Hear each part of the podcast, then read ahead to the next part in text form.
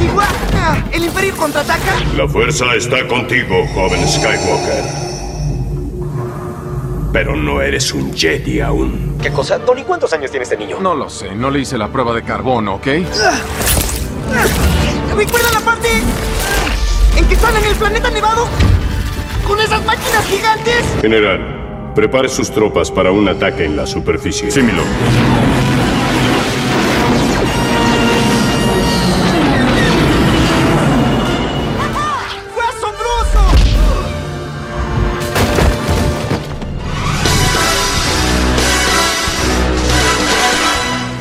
Y finalmente, lo que parecía tan pero tan lejano alguna vez, hoy es una realidad y llegamos al episodio número 21 de este podcast de cine que se llama Sin Entradas. Hoy vamos a tener un capítulo que vamos a hablar de una serie de películas y están protagonizadas por un mismo actor. Así que en definitiva nos vamos a centrar en un actor para tratar de ver la ductilidad con la que fue creciendo a lo largo de los años en la pantalla grande. ¿De quién vamos a hablar en el día de hoy? Vamos a hablar de Thomas Cruise. En realidad vamos a hablar de Tom Cruise, que lo vimos actuar en la pantalla grande desde muy muy pequeño. Pero acá vamos a elegir cuatro películas muy distintas entre sí, porque vamos a pasar por alguna comedia, alguna película de acción, alguna película bélica, también alguna película antibélica. Hizo también mucha ciencia ficción, así que también nos vamos a adentrar un poco en eso, para tratar de ver la ductilidad de los papeles que fue interpretando a lo largo de su filmografía. Pero en este caso nos vamos a quedar con cuatro, tratando de hacer como un resumen. Esto no significa ni que son las mejores, ni que son las peores, ni nada, porque la verdad que tiene muchas películas buenas en el medio que no vamos a tratar en el día de hoy. Algunas las fuimos tratando a lo largo de los 20 capítulos que tenemos antes que este. Ordenó el código rojo. ¡Hice mi trabajo! ¡Ordenó el código rojo! ¡Por supuesto que yo lo ordené!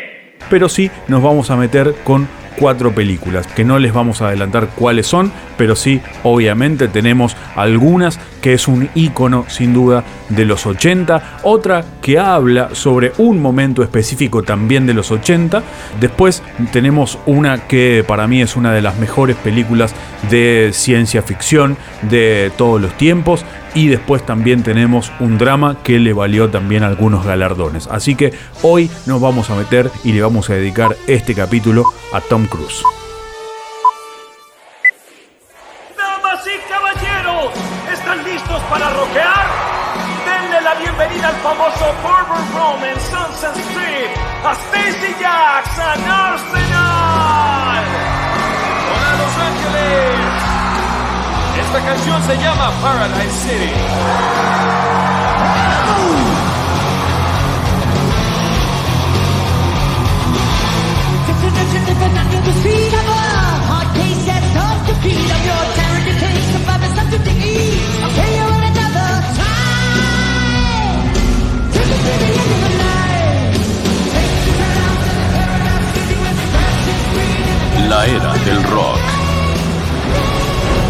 La primera peli de la que vamos a hablar en el día de hoy es una película del 2012, se llama Rock of Ages, en realidad eh, acá se la conoció como La Era de Rock, es una traducción prácticamente literal, es una película que, a ver, es un musical que como su nombre lo indica, versa sobre el rock de un momento muy específico del rock en Estados Unidos y específicamente en California, que en este caso tiene que ver con el año 1987.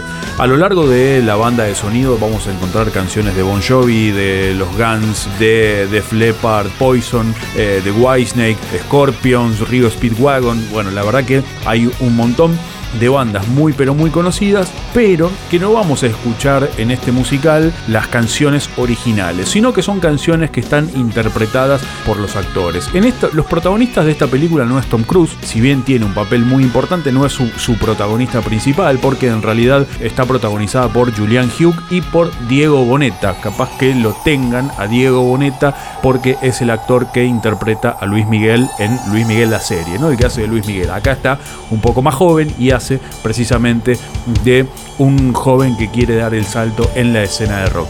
Y en este caso, ¿qué hace Tom Cruise? Bueno, interpreta a un artista consagrado de rock. Es una mezcla de Axel Rose con Iggy Pop y ahí me parece que está, digamos, el estudio que hizo este Tom Cruise de estos cantantes, pero además también lo vamos a escuchar cantando. Esto es una comedia que está contada en clave musical y fíjense si hablamos de utilidad, escuchémoslo un segundito a este Tom Cruise cantando algo. It's all the same. Only the names will change every day. It seems we're wasting away. Another place where the faces are so cold. I drive just to get back home. I'm a cowboy on a steel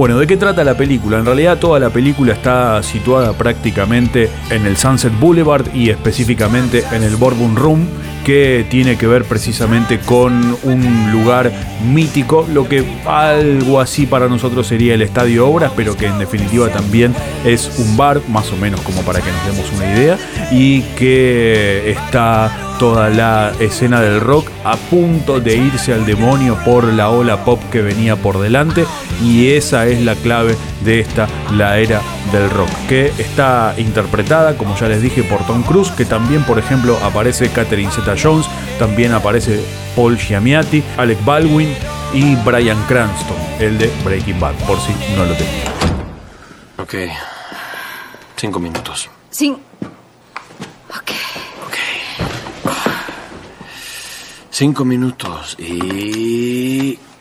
Corren. Ah, eh, en el Bourbon, donde todo comenzó, tu primer álbum, Stick Meat, impulsó muchos de los grandes himnos del rock. Y ahora una carrera solista. ¿Por qué? Bueno, creo... Creo que debido a la naturaleza cambiante de la industria de la música, los cambios en las eh, tendencias culturales y eh, cuando se considera bla bla bla y bla bla bla, debes asegurarte de pensar en bla bla bla. Cuatro minutos. Pero bueno, ahí esta primera película eh, hablando de la ductilidad del querido Tom, en este caso haciendo de una estrella de rock, pero además cantando y no naufragando en el intento. Hay una secuencia de películas de Steven Spielberg que se animó a meterse desde la ciencia ficción en la escena política de Estados Unidos. Una de esas películas es Minority Report, que acá se la conoció como Sentencia Previa, que es del año 2002. Esta película de Steven Spielberg está protagonizada por Tom Cruise, también trabaja Colin Farrell y Max von Sydow. ¿Qué sucede? Es el año 2054 y a raíz de la violencia que aquejaba a esa sociedad se estableció una fuerza policial que se llama precrimen en la ciudad de Washington. ¿Qué es lo que hace precrimen? Acciona antes de que los crímenes sucedan y efectivamente previene que se lleven adelante. Entonces detienen a las personas antes de que cometan los crímenes que de alguna manera saben que van a ocurrir. Y entonces acá empieza toda una discusión que tiene que ver con, bueno, pará, paremos un poco, porque si nosotros accionamos antes de que sucedan, ¿Cómo sabemos qué va a suceder? Deben entender los inconvenientes legales de la metodología de precrimen. ¿De nuevo eso? No estoy con la ULSA en esto, Jeff.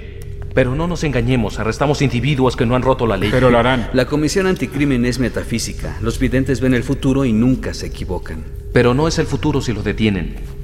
¿No es una paradoja fundamental? Sí lo es. Habla de premeditación, lo que sucede todo el tiempo. ¿Por qué la atrapó? Porque se iba a caer. ¿Estás seguro? Sí. Pero no cayó. La atrapó. El hecho de que no lo permitiera no cambia el hecho de que iba a suceder. ¿Nunca obtienen afirmaciones falsas? Alguien quiere asesinar a su jefe o a su esposa y nunca lo hacen. ¿Cómo sabe la diferencia los videntes? Los videntes no ven lo que quisiera hacer, solo lo que hará. Esta película es, para mi gusto, una de las mejores películas de ciencia ficción de todos los tiempos, no solamente por lo que hace Steven Spielberg con un guion que tiene que ver con el futuro, pero además un futuro de los, el, futuro de los ataques preventivos, sino también qué es lo que pasa cuando el capitán John Anderton, que es el personaje de Tom Cruise, de repente es perseguido porque es acusado de un crimen que todavía no cometió. Y entonces en ese momento dice, pero ¿cómo? Yo voy a matar a alguien y no conozco a la persona y entonces a partir de ahí se abre una persecución que tiene que ver con saber que va a cometer un crimen contra alguien que todavía no conoce y tratar de entender y de prevenirse a él mismo que ese crimen se lleve adelante. Hola Fletch. Hola John. Un aterrizaje difícil. Sí. Tienes que practicar. Es mi rodilla. Sí, sí. No lo hagas. Oye, no huyas. John, no huyas. No tienes que perseguirme. No tienes que huir. Todos huyen, ¿no es cierto, Fletch? Sabes que te atraparemos. Todos huyen, Fletch. Tranquilo, jefe, todo está bien. No se mueva, jefe. John, tranquilo. Fletch. Tranquilo, jefe.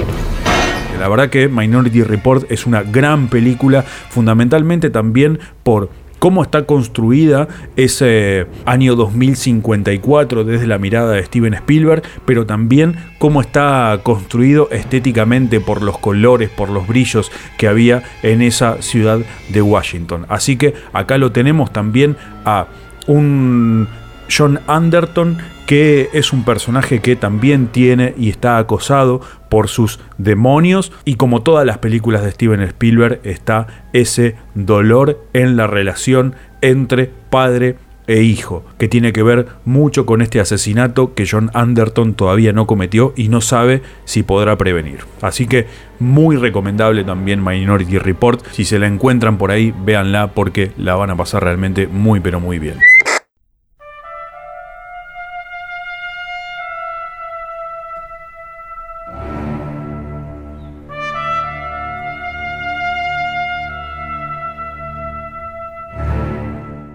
En el año 89, Oliver Stone llevó adelante una película que le valió un Oscar, que fue una crítica muy pero muy fuerte a la sociedad de Estados Unidos, que tenía que ver cuál era la respuesta de esa sociedad a los veteranos de la guerra de Vietnam. Nacido el 4 de julio, se llamaba y retrataba la historia de Ron Kovic, que era un joven, un chico que nace un 4 de julio de 1946 y que tiene que ir a la guerra de Vietnam. Y vuelve de esa guerra de Vietnam quedando paralítico por una herida de guerra. Entonces a partir de ahí lo que construye Oliver Stone es qué respuesta hubo desde la sociedad, desde el gobierno, a todos los veteranos de la guerra, y en este caso específicamente de la guerra de Vietnam. Hoy es 4 de julio y yo creo en mi país.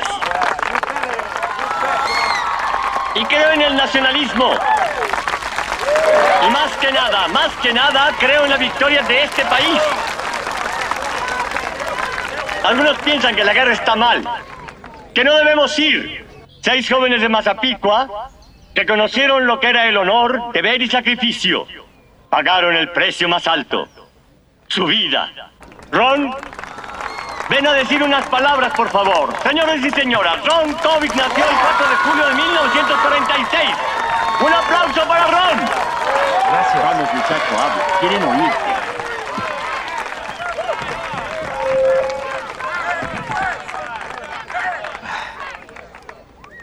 Solo quiero decirles a todos que en Vietnam nos esforzamos. No es una situación fácil. Pero los chicos que están allá tienen ánimos. Y pueden estar seguros de que. de que ganaremos la guerra.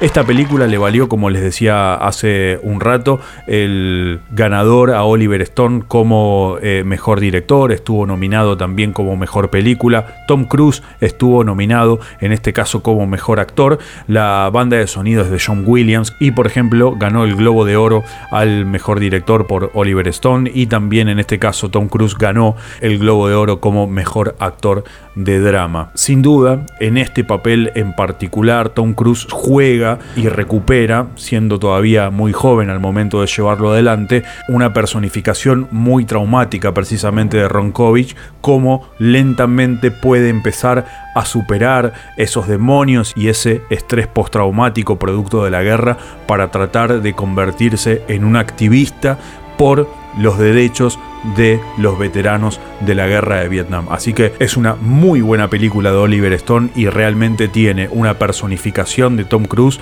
de este veterano de guerra muy pero muy impresionante con lo que hace, digamos, también con su cuerpo. ¡Emergencia! ¡Emergencia! ¡Traigan la máquina! ¡Vamos! ¡Emergencia!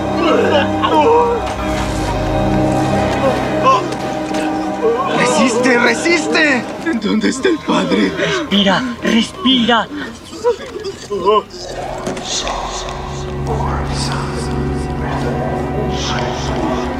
Tus pupilas están muy mal. Ya no tiene solución. El doctor está muy ocupado. Hay muchos heridos hoy. Solo le queda intentar sobrevivir, así que intente hacerlo, ¿de acuerdo? ¿Me oyó? Trate de sobrevivir. Le voy a dar los santos óleos. Nacido el 4 de julio es una gran película de Oliver Stone con una muy pero muy buena actuación de Tom Cruise. Y acá es claramente una película antibélica, ¿no? Por todo lo que significó la guerra de Vietnam con los chicos que fueron a esa guerra en el sudeste asiático.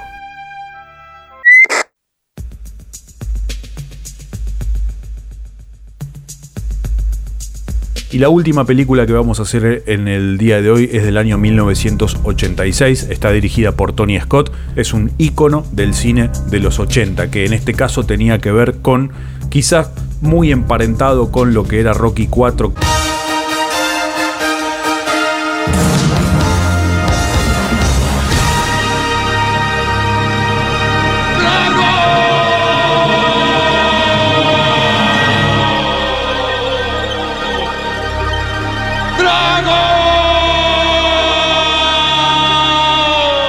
El cine en formato clip y el cine en formato de video musical. Bueno, esta película tiene eso, ¿no? Y que fue el trampolín, la catapulta al estrellato de Tom Cruise.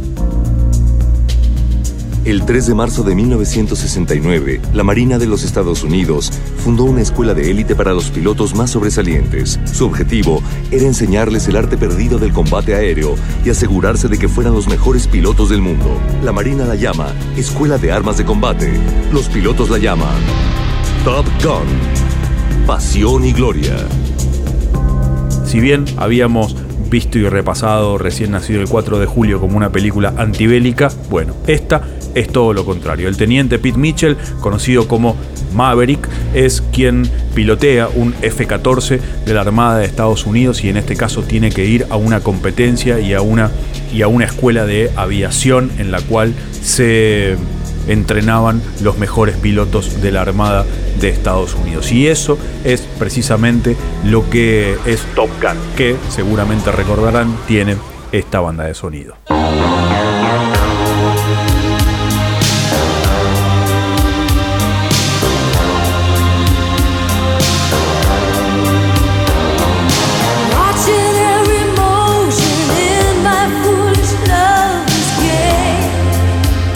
A pesar del paso del tiempo, Top Gun y gracias a esa mirada de Tony Scott tiene quizás la mejor filmación de aviones de combate quizás de la historia del cine. Hay una segunda parte por estrenarse de Top Gun que se iba a estrenar este año, pero por razones de la pandemia se pasó para el año próximo. Si les interesan cómo están filmados los aviones y demás, pueden buscar algún adelanto en YouTube y ahí lo van a encontrar. La nueva película se va a llamar Top Gun Maverick y en la cual el propio Tom Cruise se vuelve a personificar como este personaje y van a ver la diferencia en la tecnología de cómo se filmó esto en los 80 y cómo está filmado en esta actualidad. Realmente es impresionante. Lo que debiste hacer era aterrizar tu avión. Esa nave no es tuya, sino de esta nación. Tu ego está haciendo cheques que no se pueden cobrar. ¿Te han degradado? ¿Olvidaste tres veces tus obligaciones como líder de sección? Te metieron en prisión dos veces. Y una vez volaste a alta velocidad sobre cinco torres de control y sobre la hija de un almirante. Quiero servir a mi país y ser el mejor piloto de la Marina, señor. No juegues conmigo, Maverick. Eres un excelente piloto, demasiado bueno. Quisiera castigarte, pero no puedo porque tengo otro problema. Haré realidad sus sueños porque voy a enviarlos con los mejores. Ustedes dos, señores, irán a Top Gun. Durante cinco semanas volarán con los mejores pilotos del mundo. Eran el número dos, Cougar era el número uno, pero ya me dio sus alas. Ahora son el número uno. Pero tengan en mente esto, que si se equivocan una vez, pilotearán un avión de carga lleno de excremento en Hong Kong. Sí, señor. Pero Tony Scott, hacia finales de los 80, pudo filmar aviones desde adentro, aviones despegando y realmente aviones en acción como me parece que hasta el momento no se filmaron nunca en la historia del cine. Veremos qué es lo que pasa con esta próxima.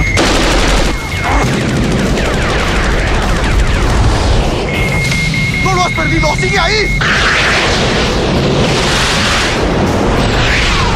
¿Qué haces? ¡Estás bajando la velocidad!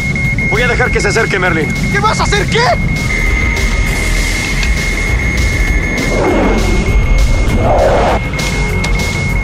Voy a frenar y nos pasará por debajo. ¡Nos va a centrar!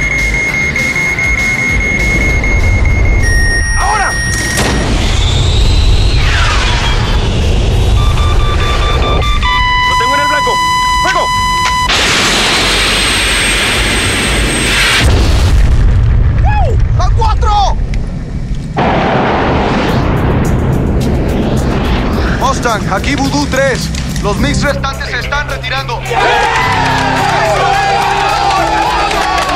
Obviamente estamos hablando de un tipo muy pero muy canchero, siempre con la sonrisita sobradora todo el tiempo y sin duda esto fue lo que le valió ocupar grandes puestos en la historia de Hollywood a Tom Cruise.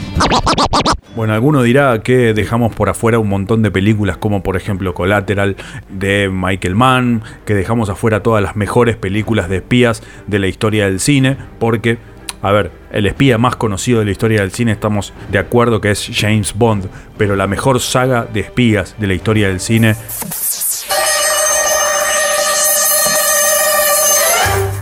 es Misión Imposible y en ese caso también ahí aparece Tom Cruise. Pero le vamos a dedicar un capítulo especial a Misión Imposible en algún momento, por eso es que no lo tocamos en el día de hoy. Pero así, cuatro películas para ver un poco la ductilidad de un actor que por ahí, si yo lo veo en algún afiche, al menos le doy una perlita porque fue un tipo muy inteligente a lo largo de su carrera como para tomar algunos buenos papeles y, y, realizar algunas buenas películas. ¿Esto quiere decir que no tiene películas malas? No, tienen películas malísimas. Si se cruzan la momia de Tom Cruise, no la vean, pero que en este caso tiene que ver con que al menos siempre tiene algún detallecito y alguna cosa importante como para hacer. Y así se fue el episodio número 21 de este podcast de cine que se llama Sin Entrar. Muchas gracias por habernos acompañado, nos estaremos encontrando la próxima y ya lo saben, ¿eh? que si les gustó este capítulo lo pueden volver a escuchar, lo pueden compartir, lo pueden recomendar y una cosa más importante todavía, que a esta sala se puede ingresar sin entradas.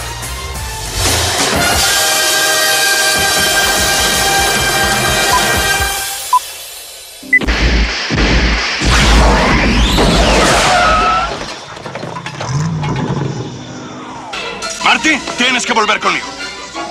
¿A, a dónde? De vuelta al futuro. Ya no, no, no, no, Acabo de llegar. Jennifer está aquí. Saldremos a pasear. Retroceda. No hay suficiente camino para alcanzar 88 millas. Camino. A donde vamos no necesitamos caminos.